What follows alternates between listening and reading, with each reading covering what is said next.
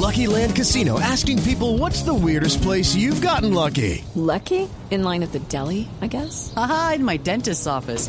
More than once, actually. Do I have to say? Yes, you do. In the car before my kids' PTA meeting. Really? Yes. Excuse me, what's the weirdest place you've gotten lucky? I never win and tell. Well, there you have it. You can get lucky anywhere playing at LuckyLandSlots.com. Play for free right now. Are you feeling lucky? No purchase necessary. Void where prohibited by law. 18 plus. Terms and conditions apply. See website for details. La doctora Zulma Cucunúa es una de las influenciadoras en el mundo de la epidemiología desde Colombia. Una consultora no solo para nuestro país, para nuestro gobierno, sino a nivel internacional. Doctora Cucunúa, muy buenos días. Buenos días, Néstor. ¿Cómo se encuentran? Bien, doctora Zulma, ¿usted cómo está? Bien, muchas gracias. Esta variante Delta que asusta en todas partes del mundo, ¿cómo nos está pegando o cómo nos puede pegar a los colombianos, doctora Cucunúa? Bueno, esta variante pues se caracteriza porque es eh, más transmisible que las variantes anteriores que conocíamos. En promedio con los linajes originales estimábamos que aproximadamente cada caso llegaba podía llevar a dos a tres casos, mientras que con esta variante Delta ese número puede llegar a cinco a ocho casos. Es, es, quiere decir que es dos, tres veces más transmisible y esto hace que sea particularmente preocupante porque rápidamente puede reemplazar las otras variantes, lleva infecciones más rápido y aumento de casos eh, mucho mayor que las, que las demás variantes. Entonces, eh, pues ha ocasionado unos brotes muy importantes en Europa, ahora mismo en Estados Unidos. Pero hay una característica que, que está teniendo esta oleada con esta variante y es que al haber disponibilidad de vacunas, se, se, habla de que es una epidemia que está ocurriendo principalmente entre las personas no vacunadas. Eh, entonces en Colombia, eh, pues un estudio que, que hicimos con varios eh, colegas de varias universidades eh, que publicamos en versión de, de preprint este fin de semana, encontramos que el impacto para una ciudad grande como, como Bogotá, por ejemplo, puede depender de tres cosas del momento en el cual se dé esa introducción y qué tan rápido se vuelva dominante. Eh, segundo, del contacto social, eh, es decir, de si mantenemos eh, niveles moderados de contacto sin aglomeraciones, sin, sin compartir en espacios cerrados y con protección. Suficiente con tapabocas, ventilación, distancia, eso puede hacer que la ola de, de Delta se desplace hacia el final del año y esto le daría oportunidad a que mayor eh, una mayor proporción de la población esté vacunada y por lo tanto protegida frente a esta epidemia que es principalmente entre los no vacunados. Doctora Zulma, el tercer pico para el caso de Colombia fue larguísimo, casi no termina ese tercer pico, duró más que semanas, meses. Ese cuarto sí. pico inevitablemente va a llegar e inevitablemente pasa por la variante Delta. Es muy probable que sí, eh, pues es decir, hasta el momento la variante Delta es la variante más peligrosa que conocemos. Podría en el futuro haber más, tal vez, no lo sabemos, pero por, lo, por el momento en todos los lugares donde ha llegado Delta ha habido eh, pues un aumento de, casos y un, y un, pico adicional. Ahora, ¿qué tan grande es ese pico? Depende de estas características que, que mencioné. Eh, doctora Cugnoa, pero en Colombia ya desde hace unas semanas se identificó la variante Delta. Si de verdad, uh -huh. pues, o como la ciencia ha demostrado, es más transmisible que las otras, ¿por qué hoy todavía no es una variante dominante? Porque en, en teoría, según la velocidad de la variante Delta, pues debería haber muchas más personas hoy infectadas por esa variante en Colombia. Sí, es, es, um, es, una pregunta interesante porque es un poquito contraintuitivo, eh, pero básicamente, um, pues estos datos que tenemos de la, pre, de, de, la, de la dominancia o no de variante Delta corresponden a datos de más o menos hace un mes. Estamos hablando de principios de julio y esto se da porque los datos de genómica son difíciles de lograr. Hay que esperar que pues, se dé la infección, la persona consulte, eh, esa muestra quede seleccionada dentro de la vigilancia, luego se le haga la secuenciación que demora días o semanas y a tal caso que nuestra secuenciación nos permite ver en retrospectiva, nunca en el presente. Entonces esos datos de eh, pocos casos de Delta para la primera, para, para hace un mes están, están muy bien, pero digamos en un mes no sabemos exactamente qué ha ocurrido, solo lo sabremos dentro de un mes.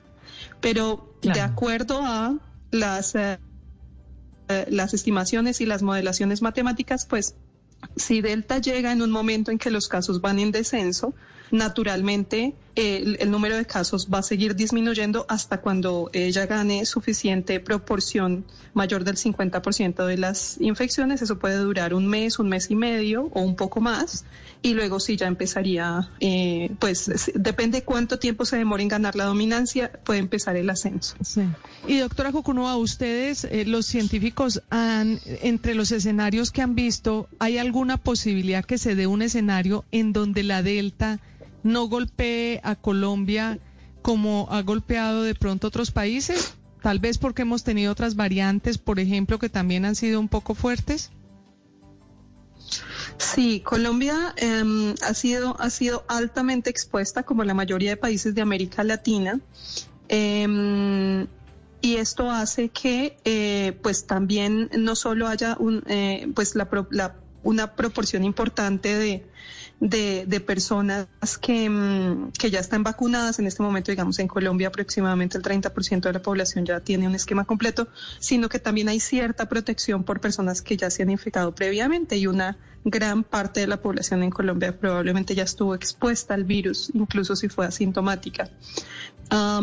Entonces, de cierta manera, esto genera una protección frente a nuevas variantes pero no significa que es una protección completa y por lo tanto de todas maneras Delta va a tener un impacto, así como lo ha tenido por ejemplo en México recientemente, siendo México un país altamente expuesto y también con una proporción relativamente similar a la de Colombia en cuanto a personas sí. vacunadas y Delta está teniendo un, un impacto allá.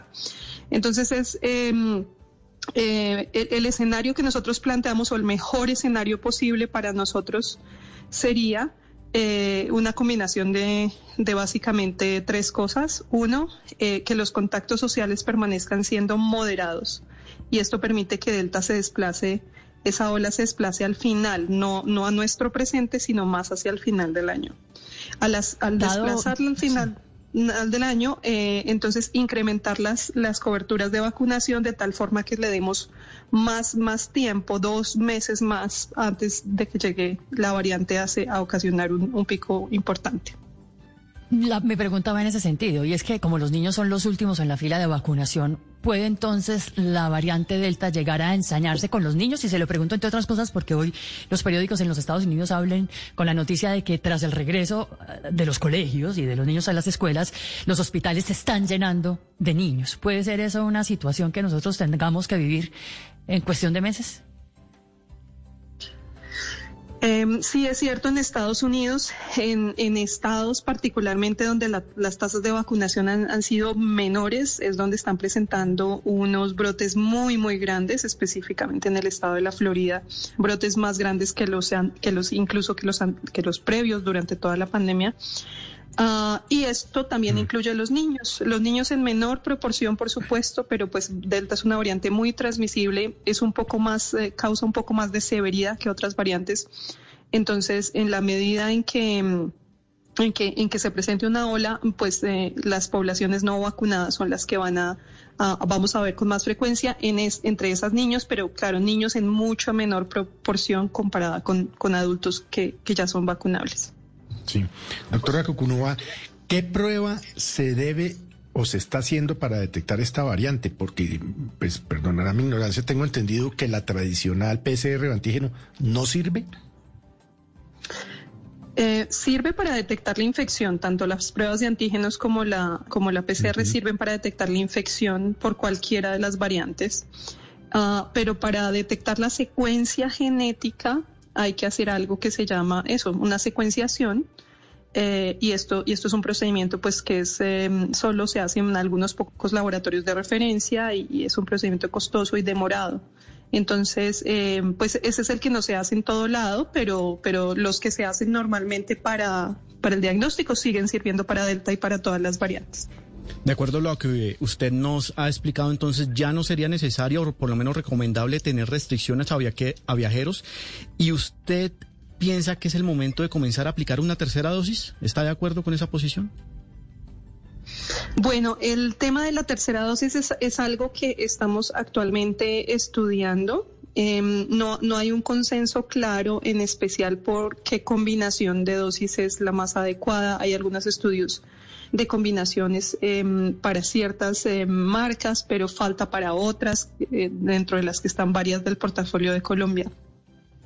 Y adicionalmente, eh, y adicionalmente no es, no es todavía claro en qué, en qué, cuál es el momento ideal de ese refuerzo. Eh, eso es parte de lo que estamos estudiando. Definitivamente sí hay unas poblaciones que van a requerir un refuerzo, pero en este momento yo no sabría decir exactamente cuándo podría ser a los seis, a los ocho, a los diez, doce meses. Eh, eh, eso falta aún analizarlo bien. Eso es una de las preguntas recurrentes. ¿Usted le puedo preguntar, doctora Zulma, qué vacuna tiene? Yo fui vacunada con vacuna Pfizer. Pfizer, bueno, ese es relativamente sencillo porque esa se puede poner, volver a poner una dosis y queda con refuerzos, ¿verdad? Es una vacuna de, de un esquema de dos dosis. ¿Y hasta el momento usted no ha contemplado la posibilidad de un refuerzo? Pues no, es decir, hasta que no se, no haya, eh, en mi caso mucho menos, porque yo soy una persona de bajo riesgo, eh, pero en el momento en que sea necesario el refuerzo, por supuesto que sí, pero como, como lo he mencionado, es, eh, lo más probable es que esos refuerzos se vayan a requerir primero para personas de alto riesgo o con ciertas características. Doctora Cucunuba, la, la vida de las vacunas hasta hoy, con la información que tienen ustedes, los expertos en el mundo, es de más o menos cuánto. La, la vida, quiero decir, la inmunización que se crea con el sistema de vacunación. Bueno, la, el punto es que tenemos datos en, en de, los ensayos clínicos de apenas un año. O sea, hace un año esos ensayos clínicos estaban iniciando eh, a reclutar pacientes. Entonces, realmente no, no tenemos más información más allá de un año. Sabemos que hay una, no es como el que la inmunidad se pierda de un día para otro, no. Eh, no es como que un día, hasta un día la vacuna sirve y al otro día ya no, eso no es lo que sucede. Lo que sucede es que hay una disminución lenta de, eh, de esa capacidad de respuesta inmune de, de la vacuna. Esa velocidad nos indica que mm, después de ciertos meses, pero no sabemos exactamente cuántos, algunas de las vacunas empiezan a, reducir un poco su capacidad de, eh, se empieza a reducir un poco la eficacia frente a infección. Sin embargo, persiste mucho mayor la eficacia frente a enfermedad y muerte, pero no está muy claro para todas las vacunas cuándo es ese tiempo. Eh, y determinar ese tiempo es muy importante porque eso determina pues unas eh, disponibilidades de grandes cantidades de vacunas para mucha población. Entonces es muy importante esos cálculos, esas estimaciones, poderlas hacer bien para que sea en el momento adecuado y no antes o después de cuando se requiere. Doctora Cocunuba, quería preguntarle sobre el tema de la inmunidad de rebaño. Eh, ¿Qué porcentaje realmente pues se logra o con qué porcentaje se alcanza esa inmunidad? Porque todos los días hay eh, cifras distintas. Sí, es un tema muy interesante de discutir. Em, pues digamos, cuando teníamos al principio, digamos, de la epidemia, que teníamos eh, una, una, claridad de que este virus se transmitía entre dos a tres personas, es decir, ese era su número de reproducción básico, y eh, se pensaba que la inmunidad tenía una larga duración, eh, entonces eh, se hablaba de esas cifras de aproximadamente un 70% de la población necesaria a vacunar o a tener cierta inmunidad para prevenir brotes subsiguientes. Sin embargo, con el paso del tiempo, las variantes han cambiado totalmente esa ecuación por dos razones. Por una, una razón porque, como les decía, ese número reproductivo básico aumentó hasta 5 a 8 y esto entonces pone la inmunidad de, rebaño teórica en un valor que está cercano al 90%. Pero adicionalmente, estas variantes logran escapar el sistema inmune un poquito cada cierto tiempo. Y entonces eso hace que en términos teóricos y, en términos teóricos sea cada vez más difícil que la inmunidad de rebaño se logre como tal, como inmunidad de rebaño, es decir, que, que no volvamos a ver este brote en muchos, muchos eh, eh, años o décadas, eso probablemente va a ser eh, imposible de lograr en el corto plazo. Y hoy ya estamos hablando de que esa inmunidad de rebaño teórica no existe. Lo que hay que hacer es vacunar a toda la población que sea potencialmente vacunable lo más pronto posible, empezando por los de mayor riesgo y continuando hasta los de menor riesgo. Doctora Cucunova, sobre eso le quería hacer la última pregunta. ¿Usted cómo se imagina el mundo el año entrante? poniéndonos una vacuna cada año, viviendo todavía con tapabocas, o usted ve luz relativamente pronto al final del túnel? Bueno, yo veo la luz al final del túnel precisamente con las vacunas, poniéndonos las, vacunas. Creo que la, las vacunas son la oportunidad que tenemos para salir de esta pandemia.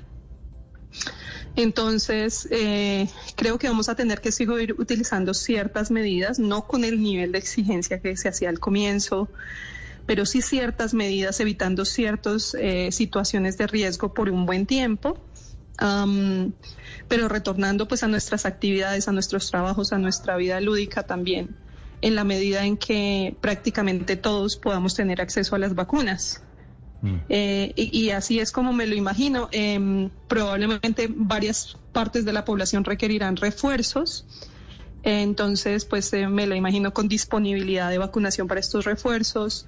Eh, y, y, esa es la forma en que veo que podemos retornar a nuestra, a nuestra vida ya con las vacunas. Hablando del túnel de la luz al final del túnel de vacunas y de variantes es la prestigiosa doctora Zulma Cunubá, una de las grandes epidemiólogas a la que le tocó manejar esta pandemia. Doctora Cunubá, gracias por estos minutos. Gracias a usted, Néstor, y a todos. Deseo un feliz día. 919 en Mañanas Blue. Estás escuchando Blue Radio. Lucky Land Casino asking people what's the weirdest place you've gotten lucky? Lucky? In line at the deli, I guess? Aha, in my dentist's office. More than once, actually. Do I have to say? Yes, you do. In the car before my kids' PTA meeting. Really? Yes. Excuse me, what's the weirdest place you've gotten lucky? I never win and tell. Well, there you have it. You can get lucky anywhere playing at LuckyLandSlots.com. Play for free right now. Are you feeling lucky? No purchase necessary. Void where prohibited by law. 18 plus. Terms and conditions apply. See website for details.